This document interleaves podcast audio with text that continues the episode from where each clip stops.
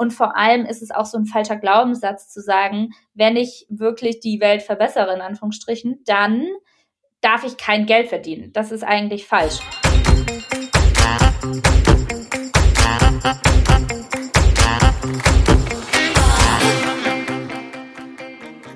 Herzlich willkommen zu einer neuen Folge Schwungmasse. Ich bin Katharina und ich freue mich sehr auf die heutige Folge. Denn besser, gesünder, nachhaltiger, produktiver und zugleich auch entspannter. Wir leben ja in der Ära der Selbstoptimierung. Aber was bringt uns wirklich weiter und was können wir uns vielleicht auch sparen? Darüber spreche ich heute mit Laura Lewandowski. Sie ist Journalistin, Podcasterin und Unternehmerin und hat bereits viele unterschiedliche Formate an den Start gebracht. Was sie aber antreibt über ihre Learnings und Zukunftsprognosen, darüber spreche ich heute mit ihr. Hallo Laura, schön, dass du da bist. Hallo Katharina, schön, dass ich da sein kann kann. Laura, gleich zu Beginn, was war bisher die härteste Challenge, die du dir selbst auferlegt hast? Katharina, du sprichst ein Thema an, über das ich tatsächlich gerade ein Newsletter geschrieben habe. Der ist jetzt noch nicht rausgegangen, aber wird es wahrscheinlich die nächsten zwei Stunden, sobald wir hier fertig sind. Tatsächlich das Thema Fokus. Also ich muss sagen, dass ich bei der Deutschen Presseagentur ja angefangen habe und ich habe in diversen Ressorts geschrieben, gerade auch als Volontärin ganz am Anfang war ich in der Wirtschaft, in der Politik, beim Sport, Panorama, überall. Und dann bin ich ja irgendwann ins kalte Wasser des Unternehmertums gesprungen und war erstmal so komplett euphorisch und begeistert angefühlt jedem Thema dran. Also ich war Dozentin an der Uni, ich habe Kolumnen geschrieben, ich habe einen Podcast gehostet, ich habe Unternehmen beraten zum Storytelling, zu was auch immer. Und irgendwann dachte ich mir so, okay, worauf zahlt es eigentlich alles ein? Was ist eigentlich so dein einmaliges Fokusthema? Und ich glaube, das ähm, zu definieren und zu bestimmen, ist auf jeden Fall die größte Challenge für mich erstmal gewesen. Wenn du jetzt aus diesen ganzen Projekten erzählst, äh, sehr vielfältig und ich kann es mir auch, äh, auf der einen Seite ist es natürlich super spannend, so vielseitig aufgestellt zu sein. Das mag ich zum Beispiel auch an meinem Job sehr gerne. Aber sich dann noch zu fokussieren, ist, ist wahnsinnig schwierig. Bist du in bestimmten Themen schon mal gescheitert oder was bedeutet für dich grundsätzlich auch Scheitern? Also ich mag das Wort Scheitern eigentlich nicht, weil das bedeutet in meinen Worten zumindest irgendwie immer kapitulieren. Also das bedeutet so, okay, ich gebe auf, ich kann es einfach nicht. Und ich glaube, Scheitern ist eigentlich nur so ein bisschen die Umschreibung für, okay, da muss ich vielleicht noch mal genauer hingucken und neue Lösungen und kreative Lösungen vor allem suchen, wie ich dieses Problem oder diese Herausforderung meistern kann. Also wenn ich jetzt zum Beispiel was nicht kann, ja, sagen wir mal Buchhaltung oder Steuern. Ähm, gut, Buchhaltung kann ich mich natürlich noch so ein bisschen reinfuchsen, aber wenn es komplizierter wird mit Steuern, dann muss ich da ganz klar sagen, okay, ähm, kann ich vielleicht mal, wenn ich irgendwann eine Ausbildung mache, aber dafür habe ich jetzt einfach schlichtweg keine Zeit, dann gucke ich im zweiten Schritt, okay, wer kann mir dabei helfen? Und von daher gibt es eigentlich im klassischen Sinne nicht scheitern, sondern eher, welche Menschen frage ich nach Rat? Ähm, wie viel bin ich bereit dafür zu investieren? Wie viel lohnt es sich oder beziehungsweise wie dringend ist es wirklich für mich, dieses Problem auch zu lösen? Und ich bin mir sicher, wenn es einen wirklich triftigen Grund hat und wenn es wirklich wichtig ist, dann findet man immer eine Option oder eine Lösung, wie man dieses Problem angeht. Und wenn nicht, dann ist es eigentlich nicht wichtig genug, aus meiner Erfahrung heraus. Scheitern, du hast eben schon gesagt, so okay, was es in deinem Wortschatz auch bedeutet. Wenn ich so ein bisschen drauf schaue, dann habe ich häufig das Gefühl, dass das Thema Scheitern in unserer Gesellschaft, gerade in Deutschland, eher negativ behaftet ist. Du ähm, bist ja auch, glaube ich, schon häufig in den USA gewesen, hast da ja natürlich auch so ein bisschen Einblicke. Ähm, nimmst du das auch so wahr? Und äh, warum glaubst du, wenn ja, ist das so, dass es so negativ behaftet ist? Ja, wie gesagt, also Scheitern, ich habe es ja gerade schon mal erwähnt, ist meistens im deutschen Wortschatz Wortschatz eben so kapitulieren und man kriegt was nicht auf die Reihe und man ist eigentlich so ein Loser. Und das finde ich total schade, weil ich rede eigentlich andauernd über mein Scheitern, wenn du es so willst, beziehungsweise eher über halt Herausforderungen, die mir begegnen. Und egal, ob das in meinen Kolumnen ist oder im Podcast oder einfach nur auf Instagram, ich reflektiere darüber ja ständig, weil ich bin halt jemand, wenn mir was passiert und ich nicht verstehe, woran das liegt, das macht mich wahnsinnig und dann muss ich darüber nachdenken, dann muss ich darüber sprechen und ich merke halt, dass davon extrem viele Leute auch profitieren. Deswegen finde ich das eigentlich wahnsinnig wichtig, darüber zu sprechen.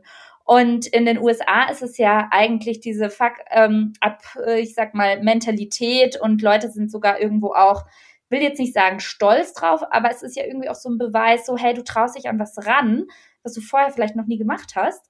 Und dementsprechend lernst du halt aus deinen Fehlern. Und dieses Wissen weiterzugeben, das ist eigentlich so, so wertvoll, um auch anderen Leuten so die Angst zu nehmen, Sachen anzupacken. Weil sind wir mal ehrlich, man wird ja nie als Meister oder Meisterin vom Himmel fallen. Man muss sich ja überall irgendwo reinfuchsen. Und ähm, es gibt halt nicht den perfekt geradlinigen Weg. Und das ist eine komplette Illusion zu sagen, dass andere Leute da besser sind. Vielleicht reden die einfach nicht so viel drüber. Dementsprechend, warum ist es wichtig? Ähm, ich glaube, um anderen, wie gesagt, Angst zu nehmen, um sich selber nicht so einen krassen Druck zu machen und eben selber zu blockieren, weil man nicht die Perfektionistin ist, die man gerne wäre. Hm. Würdest du selber über dich sagen, dass du eine Person bist, äh, die sich gerne herausfordert? Ja, tatsächlich eigentlich schon. Ähm, ehrlicherweise ist es manchmal auch so, dass ich das Gefühl habe, dass ich das regelrecht provoziere und mich dann insgeheim erstmal darüber ärgere. Also ich sage zum Beispiel auch oft Projekten zu ähm, oder nehme sie mir vor, bei denen ich am Anfang weiß, dass ich denen nicht so richtig gewachsen bin.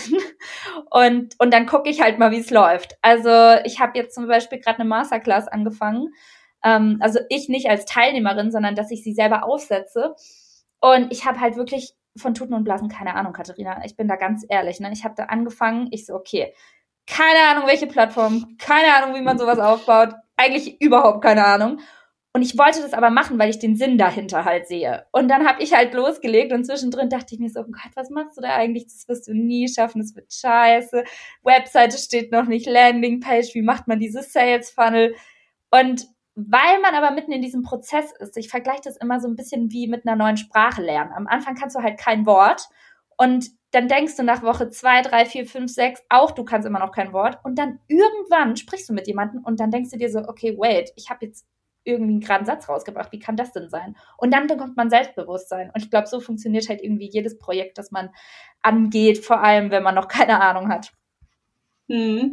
Du hast es vorhin einmal schon erwähnt, du schreibst eine Kolumne äh, bei Business Punk. Magst du so ein bisschen sagen, was sind da die Inhalte? Ja, gerne. Also ich habe das äh, Thema als selbstoptimiert benannt und da haben mich natürlich auch wahnsinnig viele gerade am Anfang drauf angesprochen und ich bin dann irgendwie ganz schnell im Bereich der Selbstoptimierung gelandet. Ähm, ich wollte da nie hin, sondern das Thema oder beziehungsweise warum ich den Titel gewählt habe, ist eigentlich auch so ein bisschen mit einem Augenzwinkern zu verstehen. Und zwar selbstoptimiert bedeutet für mich nicht, oh, ich muss jetzt alles perfekt machen, ich werde so die allerbeste Version meiner selbst. Also ich weiß, dieser Satz wird oft gebraucht und sicherlich habe ich den irgendwie auch schon mal verwendet, aber je mehr ich drüber nachdenke, geht es halt genau darum nicht. Also ich glaube, alles, was ich in meiner Kolumne schreibe, sind einfach Themen, die mir im Alltag begegnen. Und ich bin einfach ein Mensch, ich denke wahnsinnig viel über mich selber nach und versuche, wie ich eingangs schon gesagt habe, Problemen auf den Grund zu gehen oder eben Herausforderungen. Und es ist meistens eine sehr persönliche Kolumne oder eigentlich fast immer, weil und das war auch ehrlicherweise zwischendrin mal ein bisschen schwierig. Es geht schon sehr an meine eigene Substanz und ich habe mich da total geöffnet, ja. Also ich habe zum Beispiel über eine Ayahuasca-Zeremonie im brasilianischen Dschungel geschrieben. Da habe ich ein psychedelisches Getränk zu mir genommen und dann gesagt, okay, ähm, was habe ich dabei erlebt? Ähm, wa was kam hoch? Hatte ich davor Angst? Hatte ich nicht davor Angst? Was kam letzten Endes dabei rum?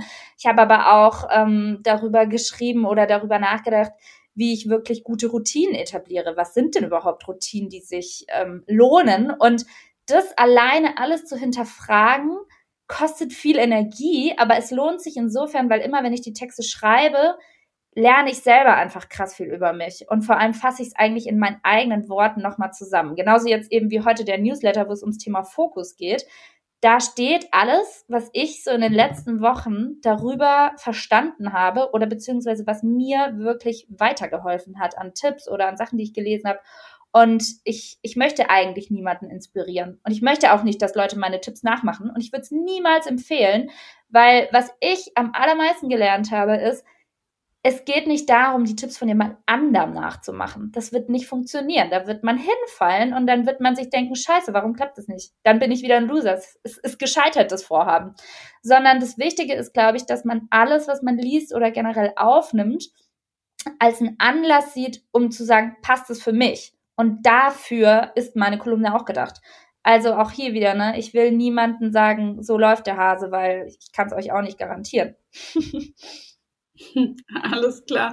Gibt es dann auch noch Themen, die du noch äh, testen möchtest, die du noch angehen willst? Und da dann halt schauen, okay, wo ist da noch Optimierung oder wie, äh, was du daraus mitnimmst und für dich persönlich? Also die Themen plane ich eigentlich nie sondern die kommen tatsächlich so über mich. Ähm, ich höre einen Podcast, ich fühle mich wahnsinnig inspiriert und denke mir, das muss ich ausprobieren.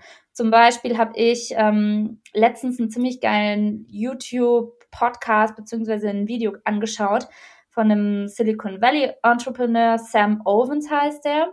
Und der hat eine Stunde darüber referiert, so what it takes to win. Und ein Ding, da ging es eben auch ums Thema Fokus, war, dass er sich einen Wecker gestellt hat und zwar innerhalb ähm, von zehn Stunden, in denen er eben wach ist, hat er jede Stunde den Wecker gestellt und geguckt, was habe ich in dieser einen Stunde gemacht. Sinn und Zweck der Übung soll eben sein, dass man guckt, hey, wie investiere ich wirklich meine Zeit und lohnt es sich und vor allem mit was lenke ich mich ab? Weil ich meine, wir kennen das ja wahrscheinlich alle selber wir machen irgendwas und wir denken, wir sind fokussiert, aber zwischendrin schauen wir dann doch wieder fünfmal unsere E-Mails nach, checken WhatsApp, holen uns was zu essen oder was auch immer. Und ich finde die Übung total spannend und ähm, um auf deine Frage zurückzukommen, in meinem Kopf ist dann sofort wieder, okay, cool, könnte ich darüber nicht mal eine Kolumne machen? Kann ich sowas nicht mal aufgreifen und vielleicht selber aufprobieren? Und so entsteht es bei mir. Oder ich gucke ein Video über Wim Hof und Eisbaden und frage meinen Freund, hey Simo, wo können wir eigentlich jetzt gerade in irgendeinen so kalten Pool springen oder können wir uns nicht Eiswürfel beim Rewe kaufen und uns die in die Badewanne legen? also ja, so funktioniert mein Kopf. Klingt auf jeden Fall gut. Was mich jetzt interessieren würde bei dieser 10-Stunden-Challenge, wo man sich jede Stunde dann Gedanken macht, okay, was habe ich gemacht? Schreibt er sich das dann auf, um das auch zu kontrollieren? Oder ist es dann eher, ähm, dass man nur kurz für sich reflektiert? Nee, der hat sich das tatsächlich aufgeschrieben und ich will jetzt nichts Falsches sagen, aber der hat es nicht mal nur einen Tag gemacht, sondern glaube ich wirklich über zwei, drei Wochen. Und mhm. ähm, er, muss ich auch ganz ehrlich sagen, ist halt ein totaler Freak. Also wenn man sich dieses Video anguckt, dann denkt man, sein ganzes Leben besteht wirklich nur aus dogmatischer und stoischer Struktur und das ist auch das, was er predigt.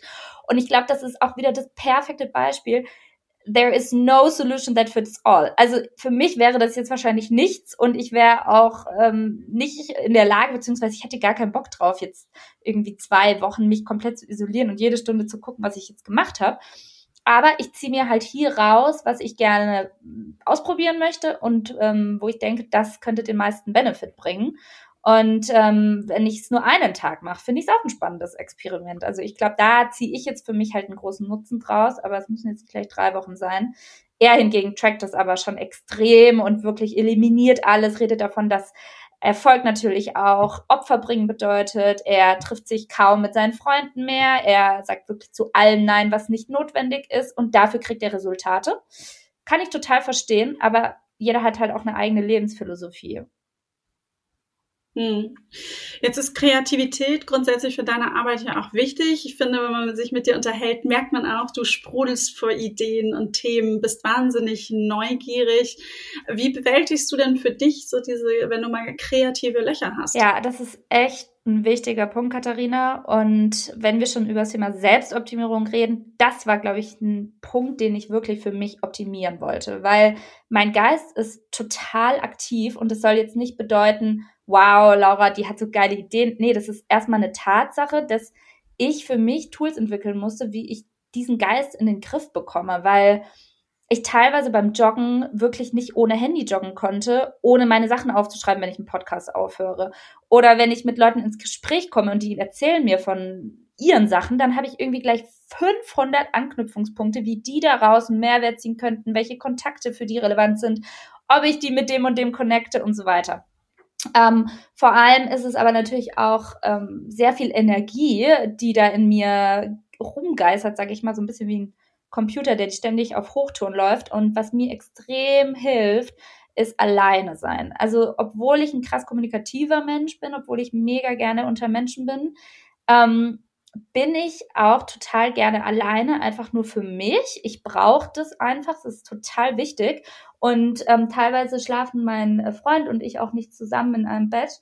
weil ich manchmal einfach auch gerne morgens alleine aufwache, nur um mal ganz kurz ein Check-in zu machen. Okay, was geht gerade in mir vor? Wie denke ich gerade? Auch abends, ähm, wenn wir dann ins Bett gehen, getrennt, ähm, bin ich manchmal ganz kurz echt dankbar, dass ich diese fünf Minuten für mich selbst habe und ich habe äh, tatsächlich gerade so eine Vier-Wochen-Challenge laufen, dass ich jeden Tag 30 Minuten meditiere, was ich bis jetzt noch nie geschafft habe.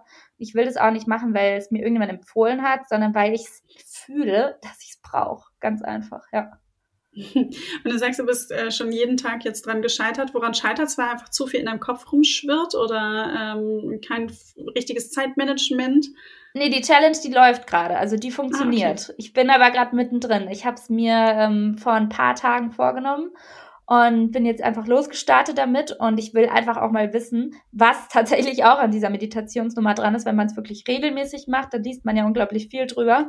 Ähm, und ob das tatsächlich mich innerlich auch beruhigt, wenn ich weiß, okay, diese 30 Minuten und darauf committest du dich jetzt. Hm. Ja, gerade wenn du sagst, dieses Thema Ruhe, ähm, das hilft dir einfach, um auch wirklich sortiert zu sein, wieder kreativ zu werden, weil du bist ja selbstständig und keine Kreativität bedeutet ja bei dir auch eben kein Einkommen. Ähm, also wahnsinnig wichtig, dass du eben entsprechend ähm, ja dann auch wirklich kreativ bist, neue Ideen entwickelst. Und ähm, da hattest du mir auch irgendwie im Vorfeld nochmal so verraten, dass du dir auch wirklich viele Gedanken machst, wie du, wie du das dann wirklich auch nochmal treiben kannst Stichwort Creator Economy. Was steckt denn da so hinter, wo du dich auch zu Genau, ähm, Creator Economy, wer das mal googelt, das ist ein ganz spannendes Phänomen, beziehungsweise ist es gar kein altes Phänomen, sondern vielleicht einfach nur ein cooles neues Wort aus den USA. Da geht es schlichtweg darum, dass viele Kreative, sei es ähm, YouTuber, klassische Influencer, aber auch Journalisten und alle Menschen, die was mit Content zu tun haben. Ja, also es könnte zum Beispiel auch ein Coach sein, der einfach sehr viel seine ähm, Produkte oder sein Service, sein Angebot ähm, über diverse Social Media Kanäle verteilt und daraus eben ein Business machen will. Ähm, das sind eben diese Creator sozusagen. Und was hier der springende Punkt ist, dass wir unsere Zeit nicht mehr gegen Geld eintauschen wollen, beziehungsweise auch können. Weil, du hast es ja gerade schon angesprochen, Kreativität ist eben nichts, was am Fließband passiert. Und auch ich habe das irgendwann gemerkt, dass ich ähm, in der Selbstständigkeit ähm, war und dann ja, also vor lauter Ideen und vor lauter, okay, das muss man umsetzen und das muss man umsetzen. Irgendwann ist natürlich auch so ein bisschen Batterie leer.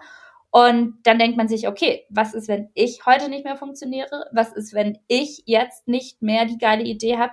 So, wer zahlt die Rechnung? Sind wir mal ganz ehrlich, die Frage stellt sich wahrscheinlich jeder Kreative irgendwann mal. Und ähm, im Zeichen der Creator Economy geht es wirklich darum zu sagen, wie können diese Menschen ihr Business skalieren und automatisieren und trotzdem ihrem kreativen Job nachgehen. Also auch Journalisten ähm, oder generell einfach Leute, die Inhalte in die Welt tragen, zu gucken, okay, gibt es darunter einen Unterbau, gibt es ein Unternehmen, gibt es irgendwie eine Struktur, die ich damit aufbauen kann, gibt es irgendwelche Tools, um meine Finanzen zu regeln ähm, und so weiter. Und das finde ich eigentlich total spannend und damit habe ich mich, glaube ich, so vor einem Jahr wirklich erstmal aktiv auseinandergesetzt und ähm, insofern war es vor allem spannend für mich, weil ich halt nie so aus dem klassischen Unternehmertum kam, ähm, weil ich ja, wie gesagt, bei der Deutschen Presseagentur war und, und dann erstmal die ganzen Fachbegriffe da so für mich verstanden habe, was jetzt für andere vielleicht total normal klingt, aber wirklich zu gucken, okay, Automatisierung, Delegieren, wer kann dir Sachen abnehmen, wie kriegst du einen richtigen Workflow rein, wer sind deine Leute im Team und das finde ich total spannend, macht mir aber auch mega Spaß. Hm. Und wie priorisierst du so im Alltag für dich Themen? Wo sagst du, okay, das, ähm, darauf schaust du, da gehst du Dinge als erstes an oder wie schaffst du dir vielleicht auch eine Struktur in deinem Alltag, in deiner Woche? Ja, da habe ich mir tatsächlich auch so einen kleinen Baukasten beziehungsweise eine Strategie ähm, überlegt, beziehungsweise ich habe sie einfach für mich getestet und die für gut befunden. Ähm, ich schaue eigentlich Sonntagabend immer, was sind eigentlich jetzt so die wirklich wichtigsten Dinge, was ist so das eine wichtigste Ding, das ich diese Woche erreichen will. Und es ist manchmal gar nicht so leicht, wirklich sich auf eine Sache festzulegen, weil wir ja irgendwie alle tausend Sachen machen wollen. Aber wenn ich weiß, okay, dieses Ding oder diese eine Sache, die gibt mir ein richtig gutes Gefühl und da weiß ich, da habe ich was geschafft und da bin ich einfach einen Schritt vorwärts gekommen, dann ist das die Prio Nummer eins. Und genauso mache ich das eigentlich für jeden Tag. Also auch jeden Tag gucke ich so, was ist Prio Nummer eins? Ist es wirklich diese eine Kolumne, die ich heute fertig schaffen muss? Oder ist es der Newsletter? Oder ist es vielleicht sogar, dass ich einfach das Gefühl habe, ich habe mich schon acht Monate nicht mehr bei meiner Oma gemeldet. Das würde nicht passieren, aber ähm, wenn das so der Fall wäre. Und ich weiß, egal wie wichtig Arbeit ist, wie wichtig das Business ist, aber ich würde zu Tode traurig sein, wenn ich sie nicht anrufe, weil ich das Gefühl habe, dass, ja, man weiß es nicht, wie lange seine Großeltern noch leben, dann würde ich auch das priorisieren. Und ich glaube, das ist halt total wichtig, wenn man sich immer über seine ganzen To-Do-Listen setzt, dass man nicht nur schaut, was dient jetzt ähm, auf, auf kurz sozusagen, sondern wirklich guckt, was gibt mir Energie, was beflügelt mich, weil nur Zeit in Arbeit stecken macht dich irgendwann auch so emotional ein bisschen ärmer. Und ähm, wenn man seine Partnerschaft auch nicht priorisiert, ja, dann klar, also man kann sich halt einfach nicht auf alles fokussieren, es geht einfach nicht ähm, dann, dann macht einen das auch irgendwann traurig und dann hat man keinen langen Atem. Also da muss man echt gucken, dass man die Balance findet.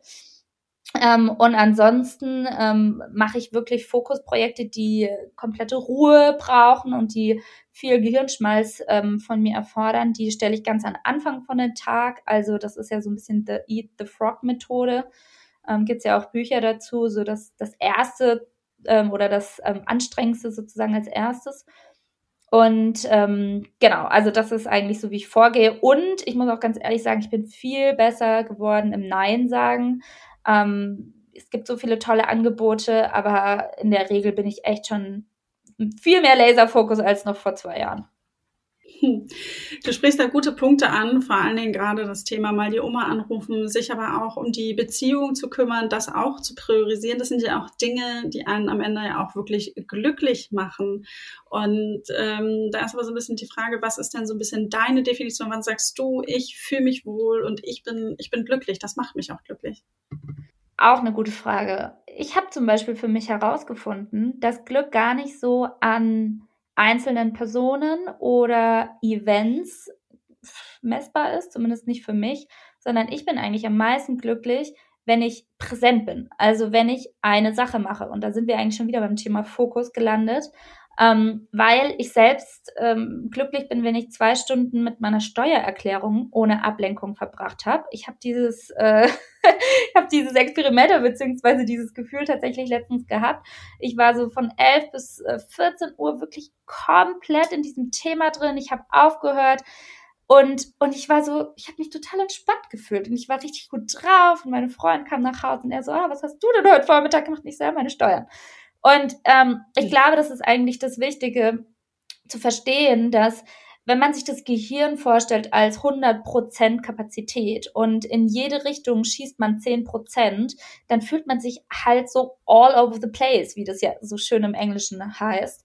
Und wenn ich aber wirklich 100% Energie in eine Richtung schieße, dann, dann bin ich eigentlich viel mehr so mit mir im Reinen, beziehungsweise es ist auch egal, was man macht. Also wenn ich jetzt 100 Prozent in Meditation stecke oder 100 Prozent zuhöre, ohne an meinem Handy rumzutippen, oder eben spazieren gehe und ich gehe nur spazieren, ja, oder keine Ahnung, ich mache ne, mach meine Steuern, wie, wie bereits gesagt, dann ist es für mich irgendwo auch Glück. Ähm, definitiv aber auch ganz klar so eine eine Balance zwischen produktiv sein und den Gedanken freien Lauf lassen.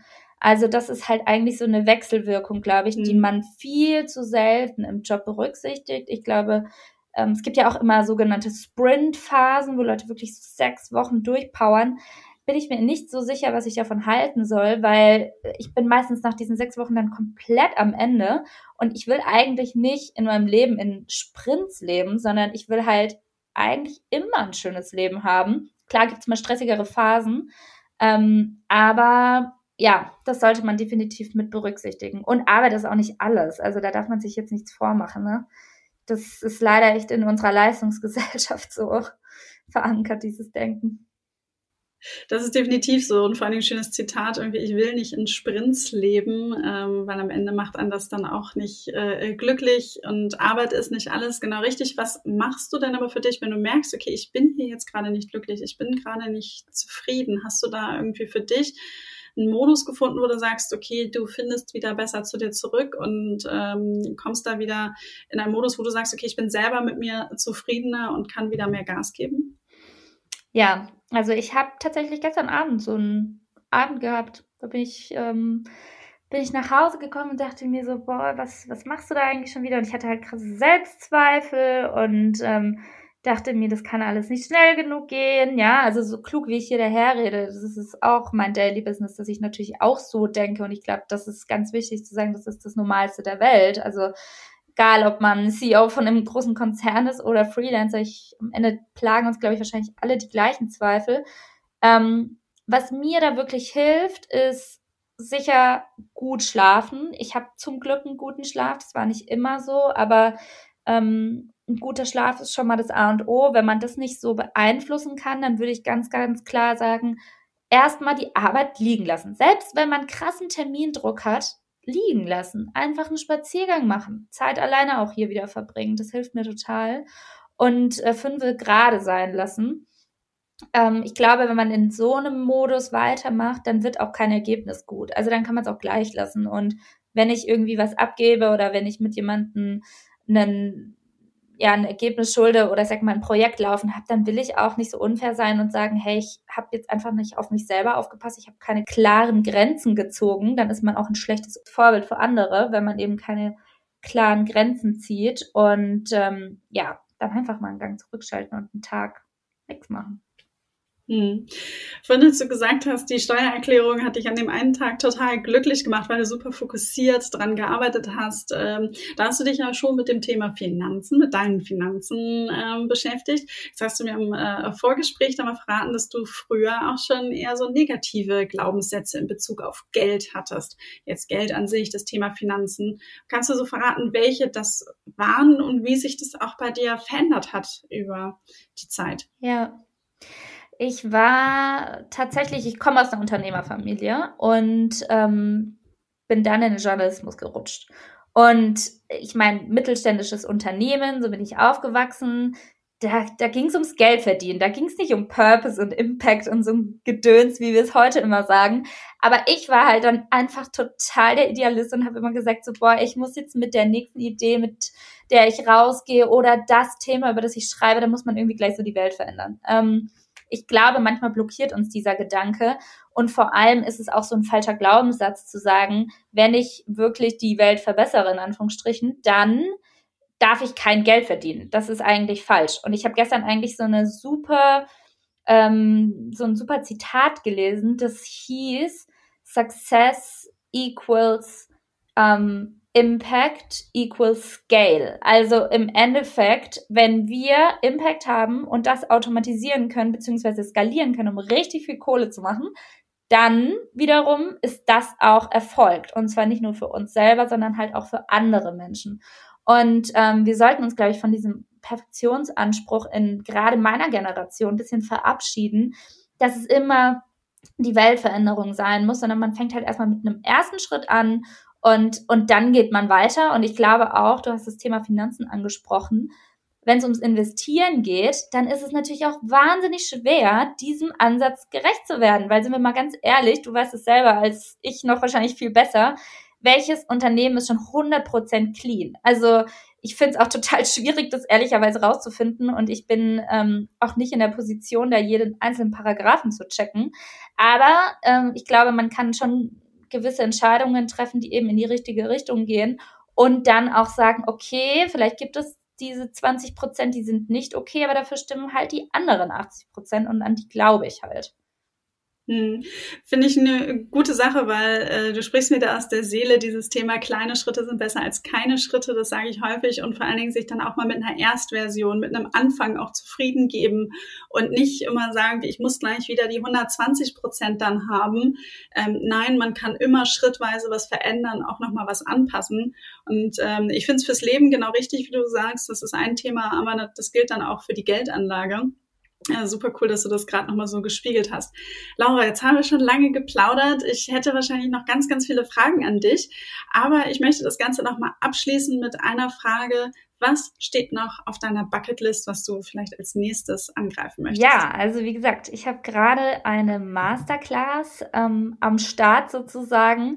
Da geht es wirklich darum zu gucken, wie können wir mehr Frauen tatsächlich auch in die Öffentlichkeit bringen mit einem starken gesellschaftsrelevanten Thema. Ich merke nämlich als Journalistin oder Kolumnistin, Podcasterin auf allen Ebenen, dass es selbst mir schwerfällt, teilweise Expertinnen zu finden oder Frauen, die eben für ein wirklich wichtiges Thema stehen. Ich habe viel zu viele Männer, selbst in meinem eigenen Podcast, was ich total ärgerlich finde. Und ich bin mir sicher, dass es nicht daran liegt, dass es nur Männer gibt, sondern dass Frauen sich vielleicht teilweise noch nicht so genau in die Öffentlichkeit trauen oder noch nicht das journalistische Handwerk dazu haben. Und genau das möchte ich ändern. Und ich habe mich da auch mit sehr tollen, renommierten Journalisten aus Deutschland zusammengeschlossen und deswegen wird es auch diese Masterclass geben. Das ist einfach so ein Herzensprojekt und ich hoffe, da in meinem Radius zumindest und in meiner Branche ein bisschen was verändern zu können, damit wir eben nicht nur mehr Frauen bei den Finanzen empowern, sondern vielleicht auch hoffentlich mehr auf Titelblättern sehen. Das würde ich mir auch absolut wünschen. Deshalb halt uns da unbedingt up to date äh, über deine Masterclass und vor allen Dingen, was sich verändert, würde ich sehr, sehr gerne verfolgen. Laura, vielen lieben Dank für das tolle Gespräch. Ähm, du hast so viele tolle Zitate genannt. Ich finde, das ist äh, sehr inspirierend gewesen und ich wünsche dir noch einen ganz schönen Tag. Vielen, vielen Dank, Katharina, auch für deine Zeit. Hat total Spaß gemacht. Tschüss.